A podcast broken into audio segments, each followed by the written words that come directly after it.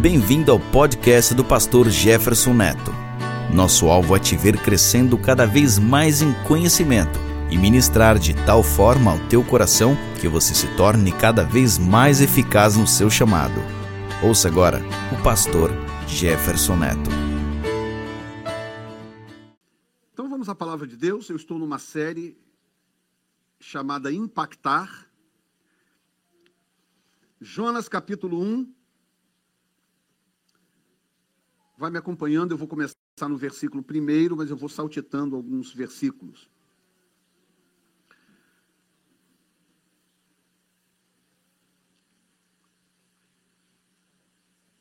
O tema de hoje é cinco verbos que mudarão a sua vida. Cinco verbos que mudarão a sua vida. Jonas 1, 1. E veio a palavra do Senhor a Jonas, filho de Amitai, dizendo: Levanta-te, vai à grande cidade de Nínive, e clama contra ela, porque a sua malícia subiu até mim. E Jonas se levantou para fugir de diante da face do Senhor para Tarsis. Diga comigo, Jonas se levantou para fugir de diante do Senhor. Ô oh, bobinho, hein? E descendo a Jope, achou um navio que ia para Tarsis, pagou, pois, a sua passagem, desceu para dentro dele para ir com eles para Tarsis de diante da face do Senhor. Quando chega no versículo 7, diz assim: E dizia cada um ao seu companheiro: Vinde e lancemos sorte, para que saibamos por que causa nos sobreveio este mal. E lançaram sortes, e a sorte caiu sobre Jonas. Então lhes disseram: Declara-nos tu agora por que razão nos sobreveio este mal? Que ocupação é a tua? De onde vens? Qual a tua terra? De que povo é o teu? Esse foi o tema da mensagem passada, né? Quatro perguntas que definem quem você é. Hoje vamos falar sobre quatro verbos, né? E ele lhes disse: Eu sou hebreu e temo ao Senhor, o Deus do céu, que fez o mar e a terra seca. Então os homens se encheram de grande temor e lhe disseram: Por que fizeste tu isto? Pois sabiam os homens que fugia de diante do Senhor, vírgula, escuta, porque ele lhe tinha declarado. Verso 12: e ele lhes disse: Levantai-me e lançai-me ao mar, e o mar se aquietará, porque eu sei que por minha causa vos sobreveio esta grande tempestade. Pai, nesta manhã, fala aos nossos corações, nos encha da tua palavra. Mais uma vez, nós colocamos aqui o nosso caráter, nossa personalidade, colocamos o nosso temperamento diante do Senhor. Trata-nos, por favor, trata-nos Cura-nos das nossas mazelas, Senhor. Enche-nos de ti mesmo, para a glória do teu nome. E você diz: Amém. Amém. A série é Impactar. Semana passada eu falei sobre quatro perguntas que definem quem você é. Hoje eu quero falar sobre cinco verbos que mudarão a sua vida. Se você entender esses verbos hoje, eles vão mudar a sua vida. Verbo determina ação. A Bíblia não diz que Jesus era o substantivo, e no princípio era o substantivo. A Bíblia não diz, no princípio era o, era o adjetivo. Não, a Bíblia diz, no princípio era o verbo. Verbo, na gramática, é tudo aquilo que determina uma ação. Jesus, portanto, não é apenas a na eternidade, ou mesmo como Verbo encarnado, ele não é apenas alguém que diz coisas. Jesus não é apenas uma pessoa bem intencionada. Não, Jesus é alguém que faz, é uma ação, faz a coisa certa.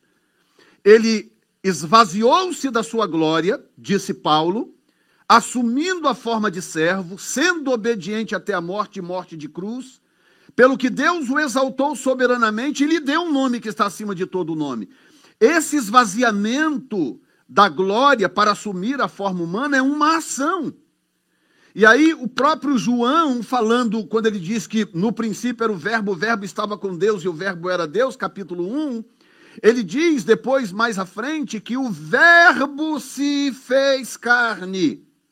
se fez carne e habitou entre nós cheio de graça e de verdade. Então nós temos a ação dele se esvaziando na eternidade, por amor, ele não foi obrigado a fazer. Paulo diz que ele esvaziou-se. Não diz que o Pai lhe impôs, não, você tem que se esvaziar e descer na forma humana. Não, ele esvaziou-se. Ele mesmo abriu mão temporariamente da sua condição eterna para assumir a forma humana. E, e a segunda ação é tornar-se carne. Tornar-se carne significa a materialização da sua boa intenção. Então, deixa eu começar por aqui.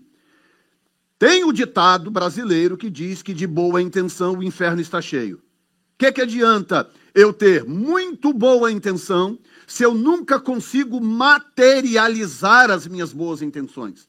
Eu digo uma coisa e faço outra, eu penso uma coisa e faço outra e a, a, a, a expectativa das pessoas à minha volta é uma e eu acabo fazendo outra coisa. E nós estamos sempre em guerra com essas duas naturezas, eu falei sobre isso na escola dominical, essas duas naturezas que Paulo descreve que estão degladiando entre nós, dentro de nós.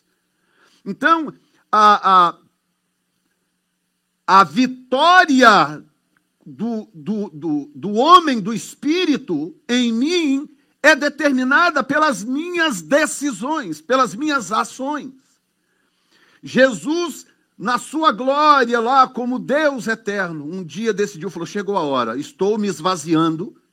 E aí eu, eu, eu fico imaginando na minha mente logo um balão esvaziando-se, né?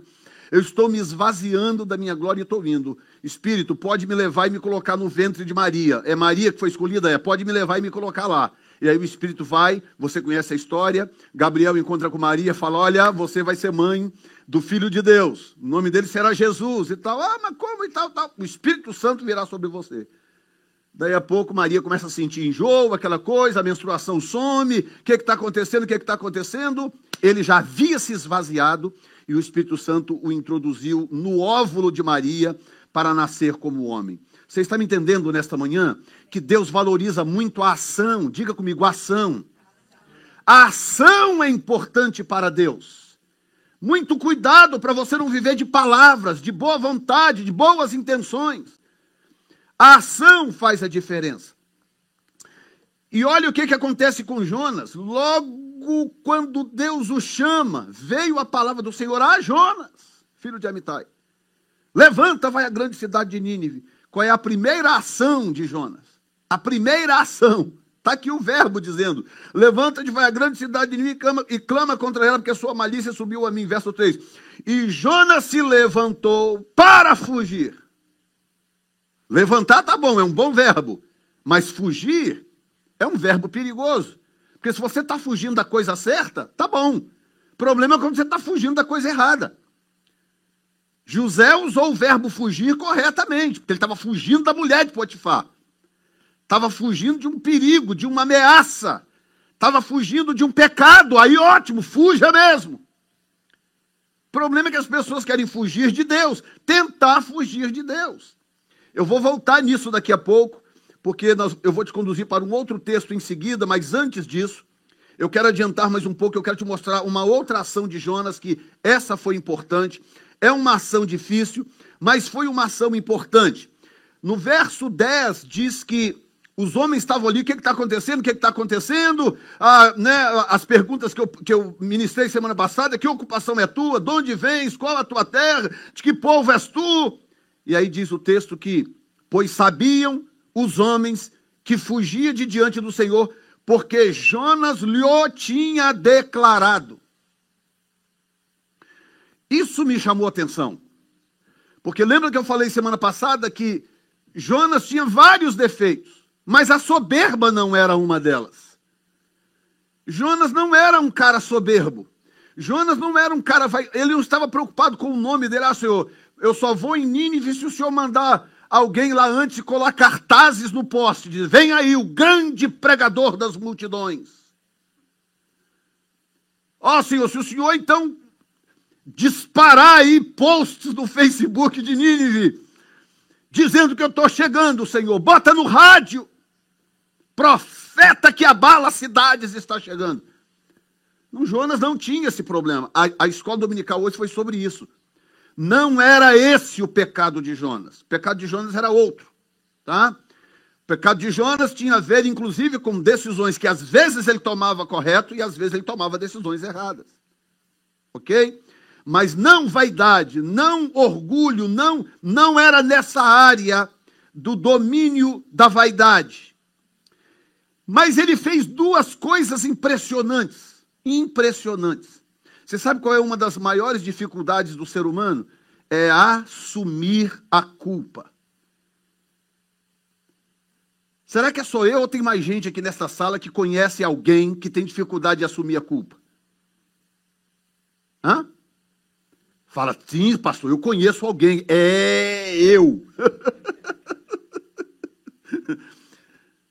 Irmãos, assumir a culpa não é para qualquer um, não. As pessoas têm muita facilidade de dar desculpas. Desculpas.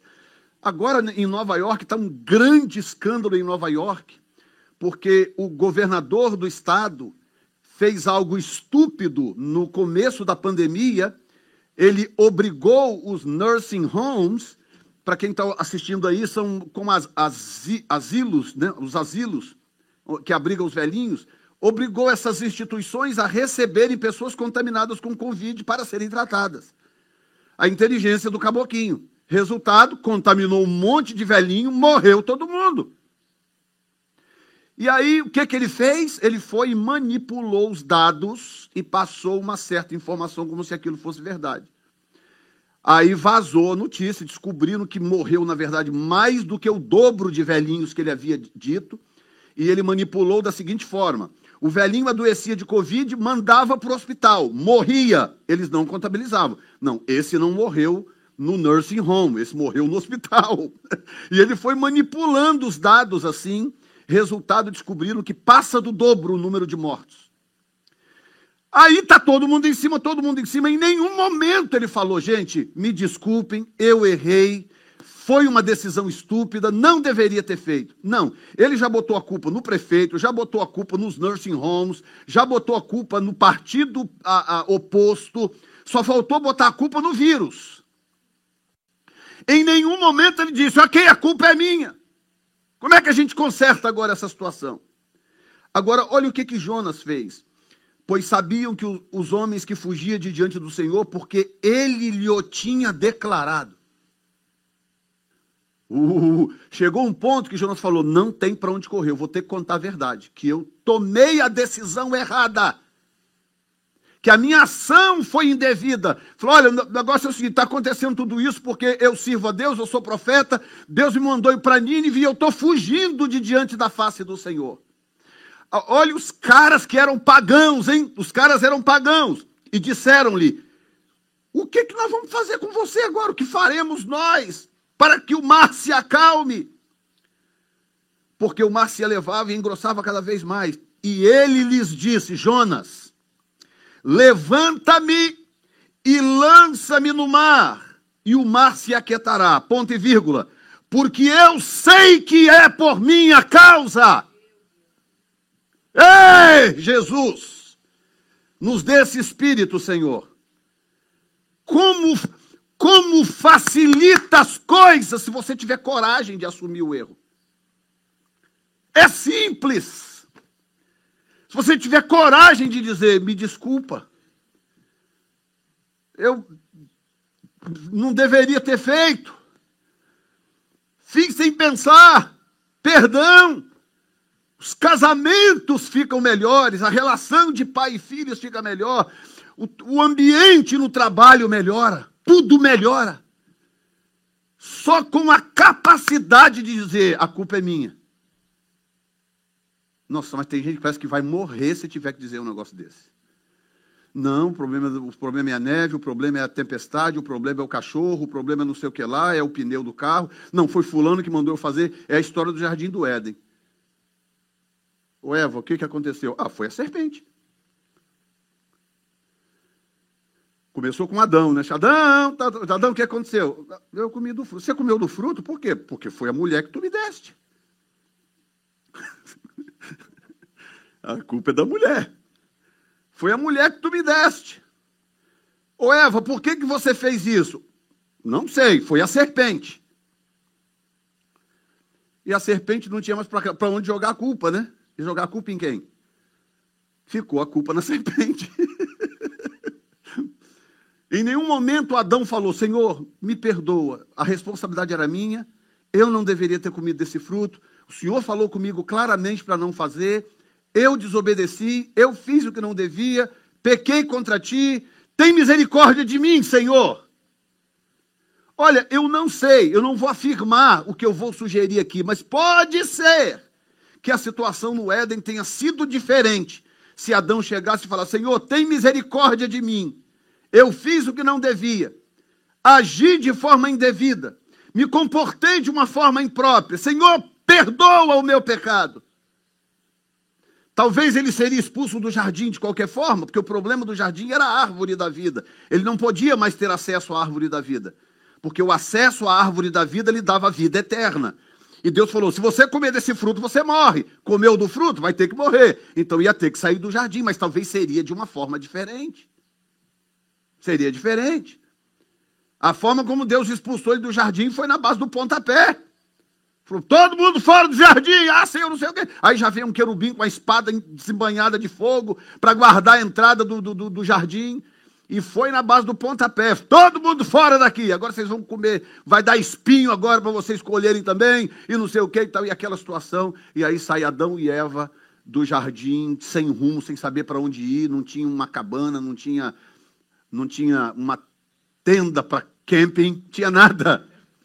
Saiu assim no meio do mato. E agora? E agora? O que, que a gente faz? Agora nós vamos pagar o preço pelo nosso pecado. Tem alguém me ouvindo aqui hoje? Não sei se Deus está falando com você. Comigo está falando muito. Tá? Porque eu sei que por minha causa, olha bem, eu sei que por minha causa vos vos sobreveio esta grande tempestade. Não é, ah, eu sei que por minha causa eu estou sofrendo. Não, eu sei que por minha causa vos sobreveio tamanha tempestade. Mais difícil ainda, é mais difícil ainda assumir o erro quando o erro afeta o outro. Ah, Pensa bem, hoje nós temos 36 anos de casado e eu olho para trás e falo, meu Deus, se eu, se, eu soubesse, se eu soubesse das coisas que eu sei hoje, se eu tivesse a maturidade que eu tenho hoje há 20 anos atrás, 30 anos atrás, meu Deus, eu teria aproveitado melhor dessa mulher, teria aproveitado melhor da vida de casado. É tanta besteira que a gente faz quando está recém-casado. Cheio de opinião, cheio de vontade, cheio disso, cheio daquilo. A culpa é sempre de alguém. Mudar de assunto, né? Estou sentindo que vocês estão querendo que eu mude de assunto. A culpa é sempre de alguém. Escute esta. Isso aqui mexeu comigo muito forte. Ele vira para o pessoal e fala assim: o negócio é o seguinte, a culpa é minha. Eu sou profeta e eu estou fugindo do Senhor. Quantas pessoas que você conhece que tem coragem de dizer, eu estou fugindo de Deus? Eu estou evitando o Senhor. O meu chamado é esse, o meu dom é aquele, mas eu estou evitando. Eu estou fugindo de Deus. Honestamente, quantas pessoas você conhece que tem coragem de dizer uma coisa dessa?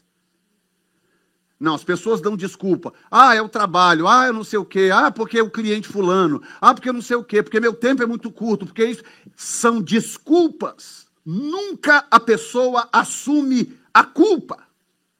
Nunca.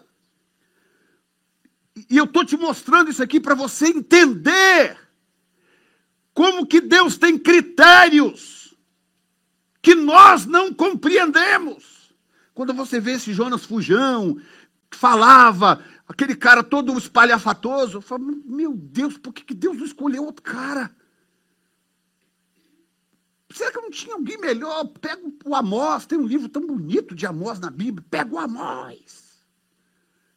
Não, Deus quer o Jonas. Deus tanto quer o Jonas que depois de toda atrapalhada que ele faz, Deus manda o peixe vomitar ele na beira da praia e dá de volta a mesma missão. E ele vai na cidade, a cidade é avivada em três dias. Espírito de arrependimento toma conta da cidade. Em três dias.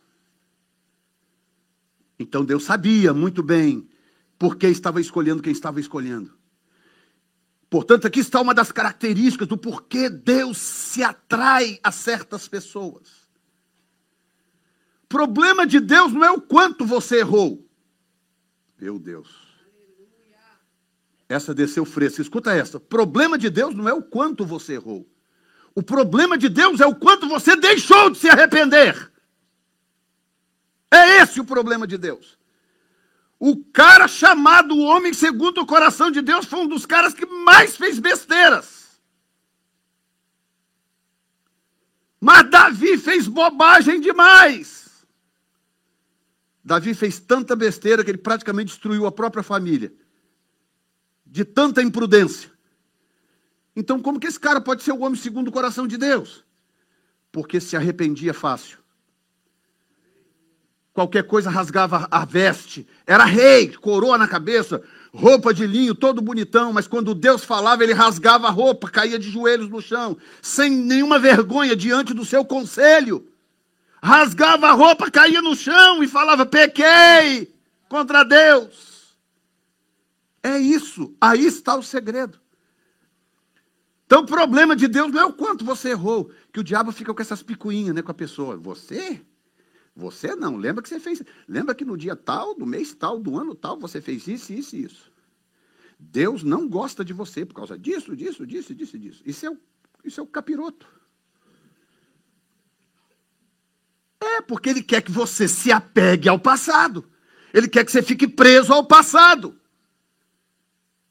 E a Bíblia diz o quê? Que o teu passado, os teus pecados, Deus fez o que com eles? Lançou aonde? Não foi nem na lagoa, né?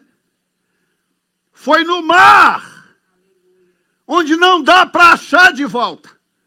Seus pecados estão perdoados, já foram. Acabou-se. Então o problema de Deus não é o que você andou fazendo no passado. O problema de Deus é quantas vezes você deixou de se arrepender no passado. Esse é o problema. É quantas vezes você deixou de assumir a culpa. Agora, olha que coisa tremenda.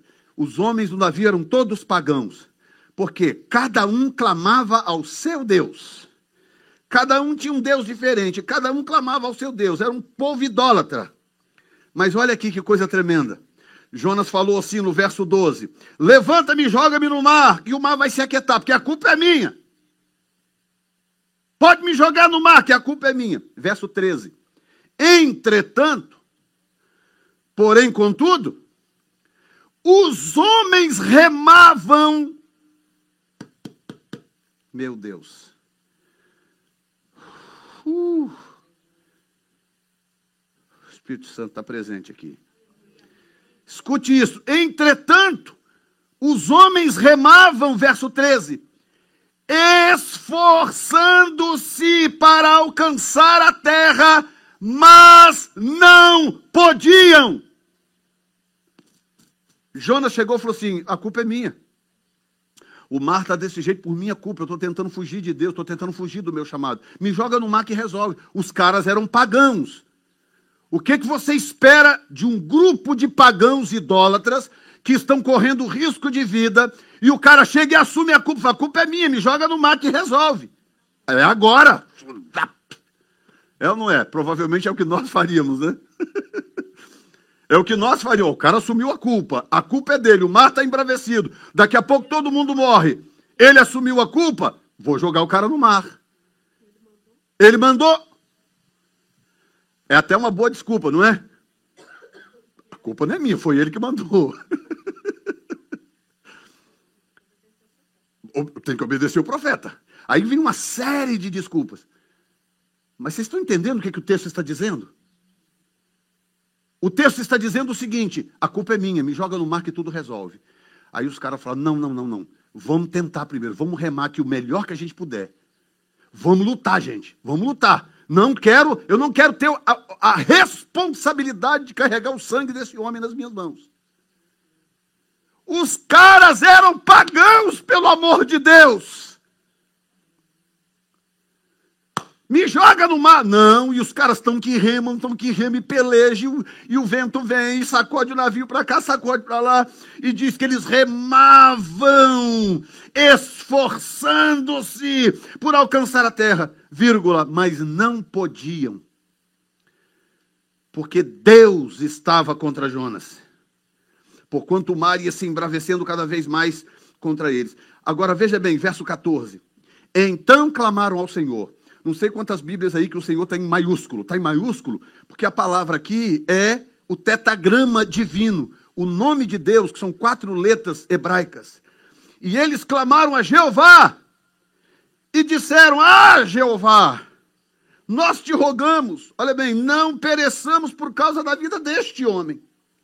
E não ponhas sobre nós o sangue inocente porque tu, Senhor, fizeste como te aprouve.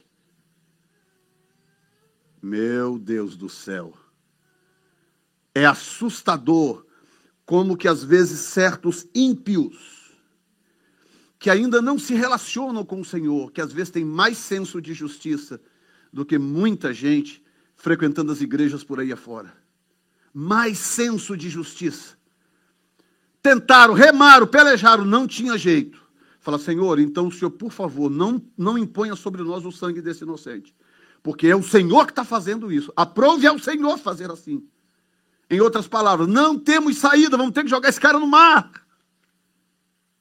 E aí pega o cara, levanta e pum, no mar.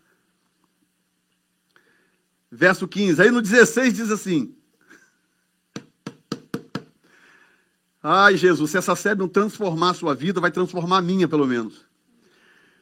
Temeram, pois, olha, temeram, pois, estes homens a Jeová com grande temor e ofereceram sacrifícios ao Senhor e votos. Os caras se converterão o texto começa com cada um clamando ao seu Deus. E o texto termina com todos oferecendo a Deus sacrifício. Converteram-se os caras.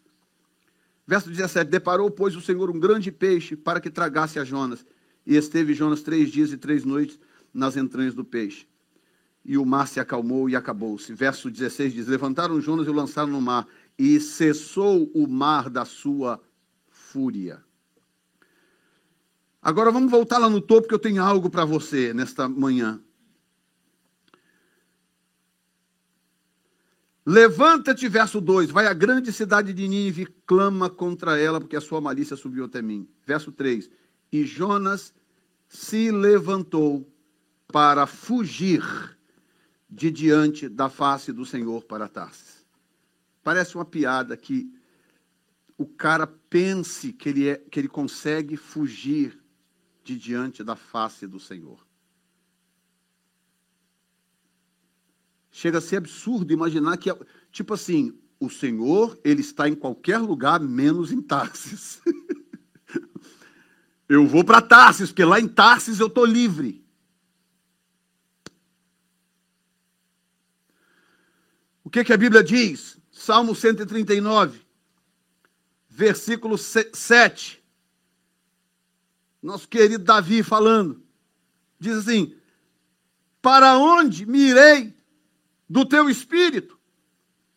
Ou para onde fugirei da tua face? Se ele perguntando, eu vou fugir do Senhor como? Acredita-se que ele tenha escrito isso pouco tempo depois da história do pecado com Batseba, da morte da criança e tal. Os historiadores acreditam que tem a ver com aquela situação ali, pouco tempo depois. Ele diz: para onde me irei do teu espírito? Ou para onde fugirei da tua face? Um pastor, amigo meu, já até partiu para o Senhor, mas a gente orava junto em Colatina. Ele era meu companheiro de oração. A gente ia para o meio dos matos orar. O Senhor levou ele há uns anos atrás. Mas ele conta uma história tão interessante que no começo ele começou a servir o Senhor, desviou e tal, e, e foi para Gandaia. Aí um dia ele está dentro do bar, dentro do bar, lá já tinha tomado umas três ou quatro, lá com os colegas, não sei o que lá, e estava com, com o copinho lá cheio para tomar a quarta. Aí ele está ali tranquilo, daí a pouco passa uma pessoa assim na porta do bar, passou, levou uns, um, um, minutinho, dois, voltou aquela pessoa, parou na porta do bar, olhou lá para dentro do bar, olhou, e ele está vendo, o pessoal também olhando, olhando assim. Aí aquela pessoa entrou dentro do bar, foi lá onde ele estava, pegou e falou assim: Ó, oh, o senhor manda te dizer, hein, que não adianta você querer fugir, não, hein. Ele tem uma chamada para a sua vida, hein? Onde quer que você esteja, ele vai te achar, viu? Aí ele, ele com o copo assim na mão, o pessoal tudo do lado também, começaram a rir. É os crentes, é os crentes. Mas ele, no coração dele, o coração estava quase saindo pela boca. Porque era alguém que ele nunca tinha visto na vida, não conhecia ele, passou na porta do bar. Com uma mensagem de Deus. Você está achando que Deus não está no bar? Você está achando que Deus não vai no carnaval? Você está achando que Deus não entra no prostíbulo? Você está achando que Deus não está em todo lugar? Tu está enganado! Para onde fugirei da tua face? Davi falando: Como é que eu faço para escapar do Senhor? Para onde me irei do teu espírito? Para onde fugirei? Ele está falando fugirei, ou seja, eu, eu, eu, eu quero ficar sozinho um pouco, me deixa.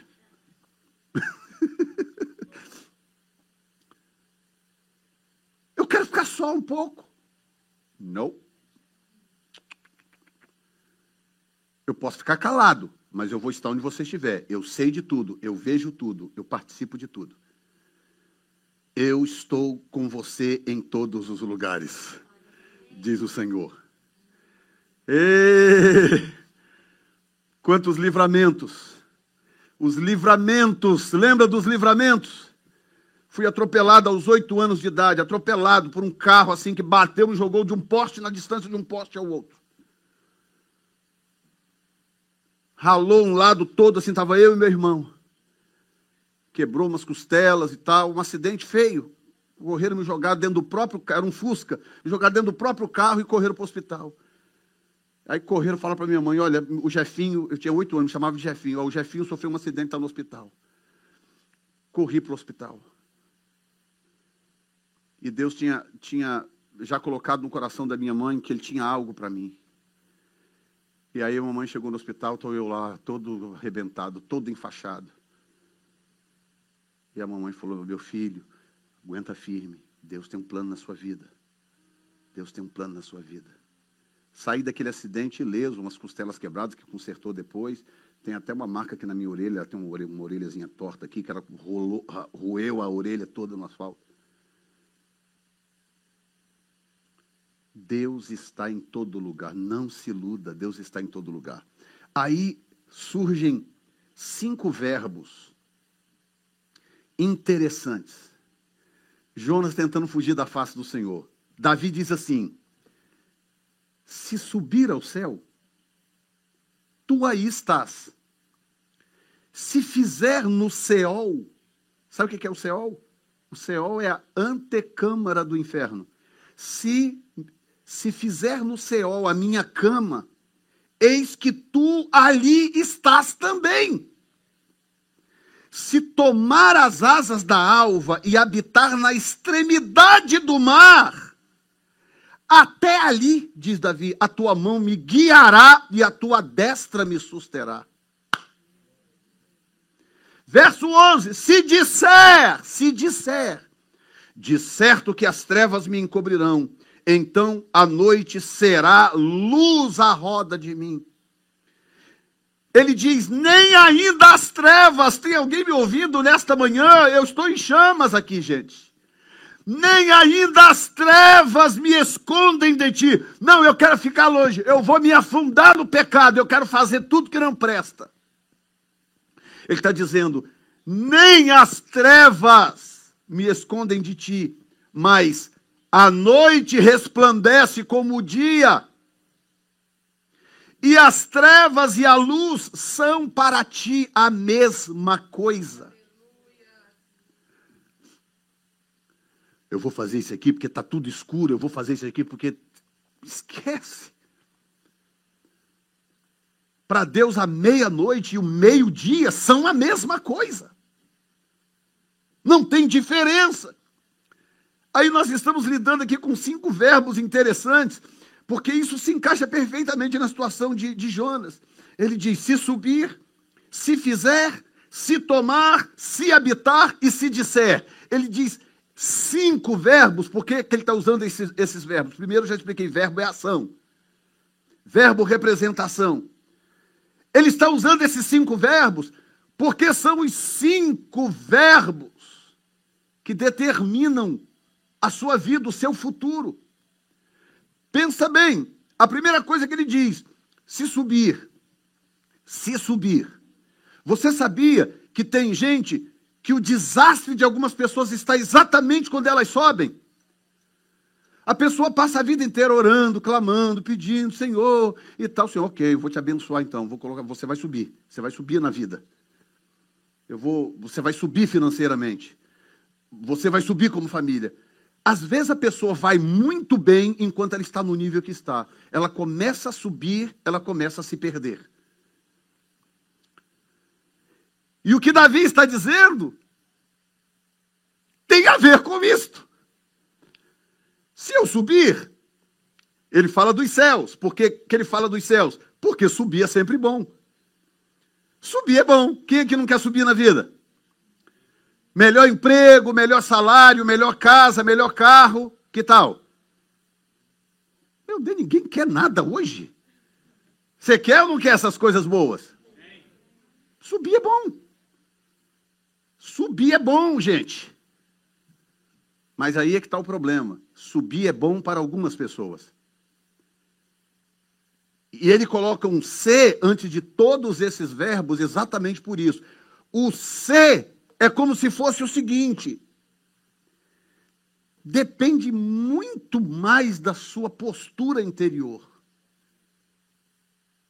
Se Deus te abençoar exponencialmente, se Deus te abrir portas incríveis que você está esperando há anos, isso vai fortalecer a sua fé e a sua comunhão no Senhor, ou isso vai começar a arrastar você para o buraco?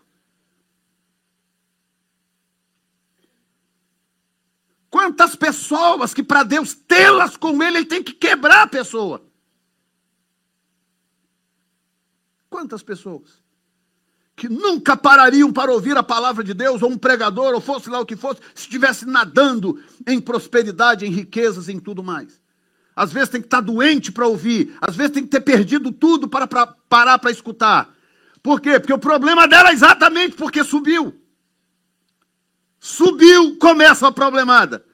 Aí tem dinheiro de sobra, começa a gastar onde não deve, começa a fazer o que não deve, acha que pode manipular os outros, acha que é melhor do que os outros. Aí Davi diz: se subir, lembra que ele está vindo do raciocínio. Para onde que eu vou fugir, hein? Para onde que eu fugirei da tua face? O segundo verbo é fazer. Ele diz: se fizer no céu a minha cama, eis que ali estás também. Quando ele usa subir, ele, ele usa o céu. Quando ele usa a palavra fazer, ele usa o céu. Céu e inferno são um pouco parecidos em termos de estrutura. Assim como tem o paraíso, que é a antecâmara da Nova Jerusalém, que é o, o céu, que a gente chama de céu. Também tem o Seol, que é a antecâmara do Hades. Quem morre hoje sem Cristo vai para o Seol, vai para essa região de sofrimento, mas que ainda não é o lago de fogo, ainda não é o inferno. Mas é o que ele está dizendo aqui. Então, quando ele fala de subir, ele usa o céu. Quando ele fala de fazer, ele, ele, ele cita o Seol. Por quê? Porque as nossas ações, elas determinam exatamente o que, que vai acontecer com o nosso futuro. O que, que adianta eu, eu vim aqui, falo para vocês o, mais, o melhor que eu posso. No domingo de manhã, durante a semana, eu faço coisas completamente diferentes. O que, que adianta?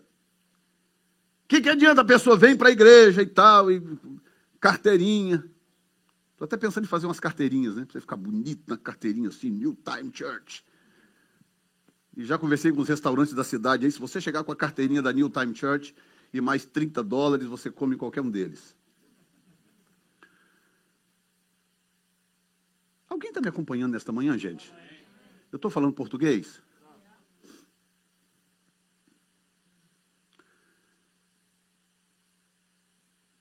Ele está dizendo: se eu fizer, Fazer o que, Davi? Sei lá, se eu fizer alguma coisa. o Senhor está sempre lá, amém, irmãos? Sempre lá. Ah, quanta coisa, irmãos, ao longo da vida que a gente já fez por curiosidade, por rebeldia, seja lá o que for.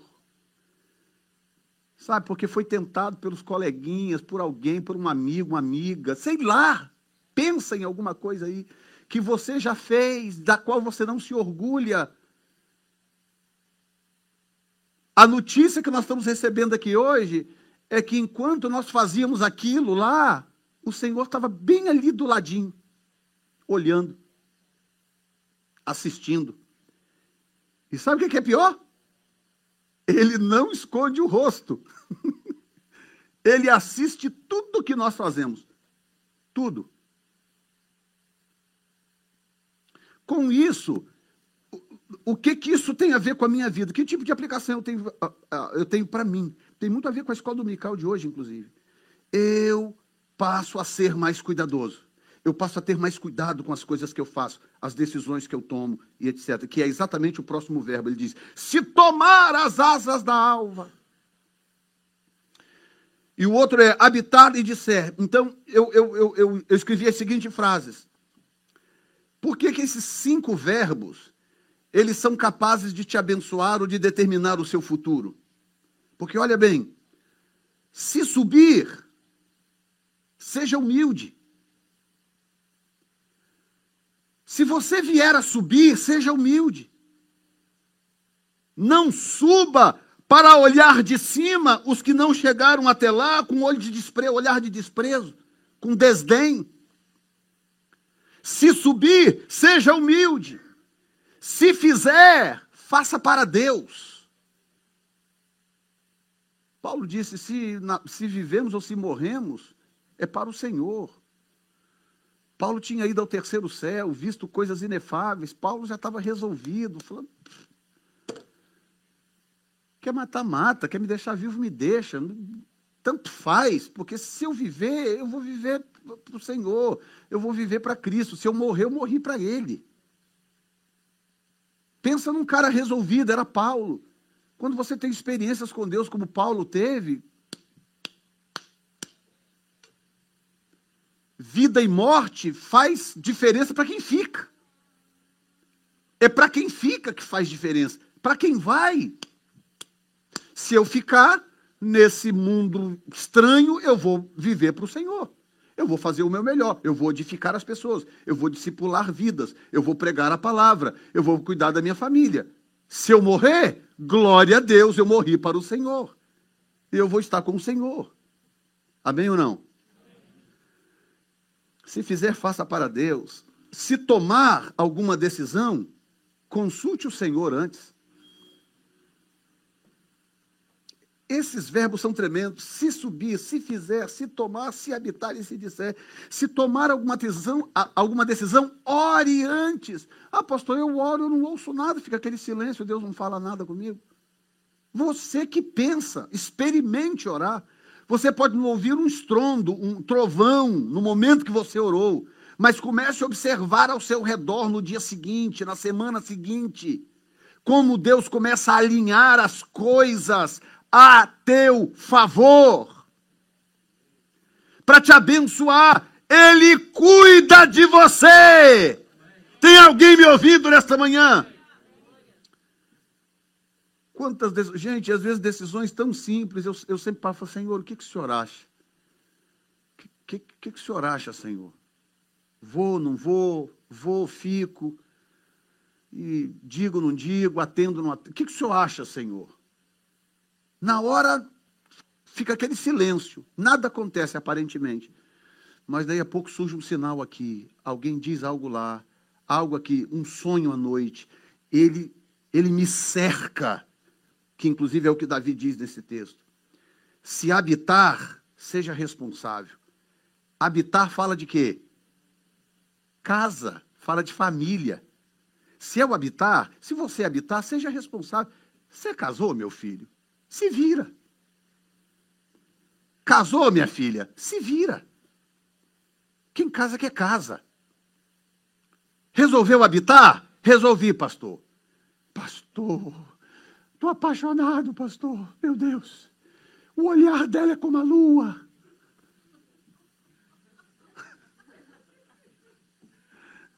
Pastor, quando ele fala, parece um trovão, pastor.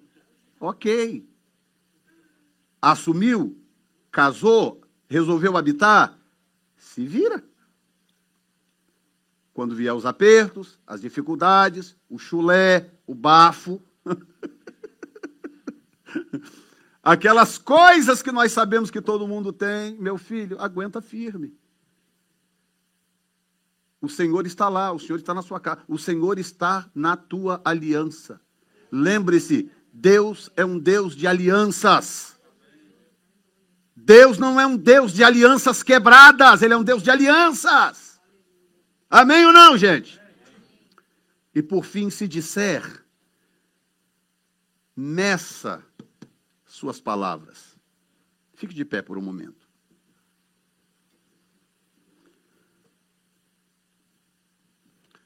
Uh, estamos com muita antecedência. Eu estou orgulhoso de mim mesmo. Estou pregando pouco, gente.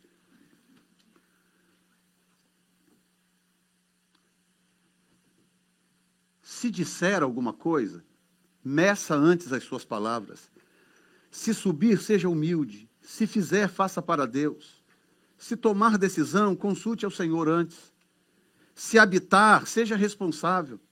Se disser alguma coisa, meça as suas palavras. Palavras constroem ou palavras destroem. Olha o que, que Davi diz no verso 14: Eu te louvarei, porque de um modo terrível e tão maravilhoso fui formado. Maravilhosas são as tuas obras, e a minha alma o sabe muito bem. E aí ele diz no verso 16: Os teus olhos viram meu corpo ainda informe, e no teu livro todas essas coisas foram escritas, as quais iam sendo a dia, dia a dia formadas, quando nem ainda uma delas havia. Você sabia que tem um livro no céu que conta toda a sua história, desde o momento em que o esperma do seu pai encontrou com o óvulo da sua mãe? Tem um livro lá com tudo escrito. E ele diz: Quão preciosos são para mim, ó Deus, os teus pensamentos, quão grande é a soma deles. Se os contasse, seriam em maior número do que a areia. Pensa. Ponto e vírgula.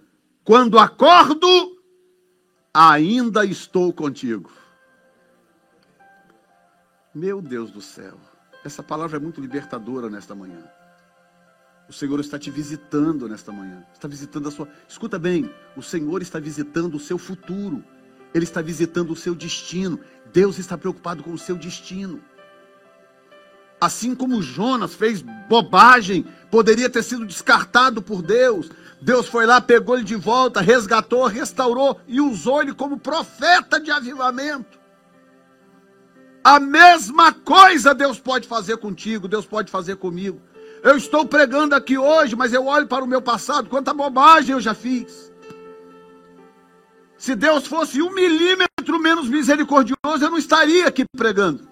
Eu estou aqui porque Ele é misericordioso, porque Ele protege o nosso futuro, Ele cuida de nós, Ele tem planos, Ele não abre mão desses planos. E Ele sabe dos seus valores, Ele equaciona os seus defeitos com seus valores, e Ele sabe que os seus valores são melhores. Por isso Ele não abre mão dos seus planos. Feche os seus olhos, vou te dar um, um, um minuto de, de introspecção.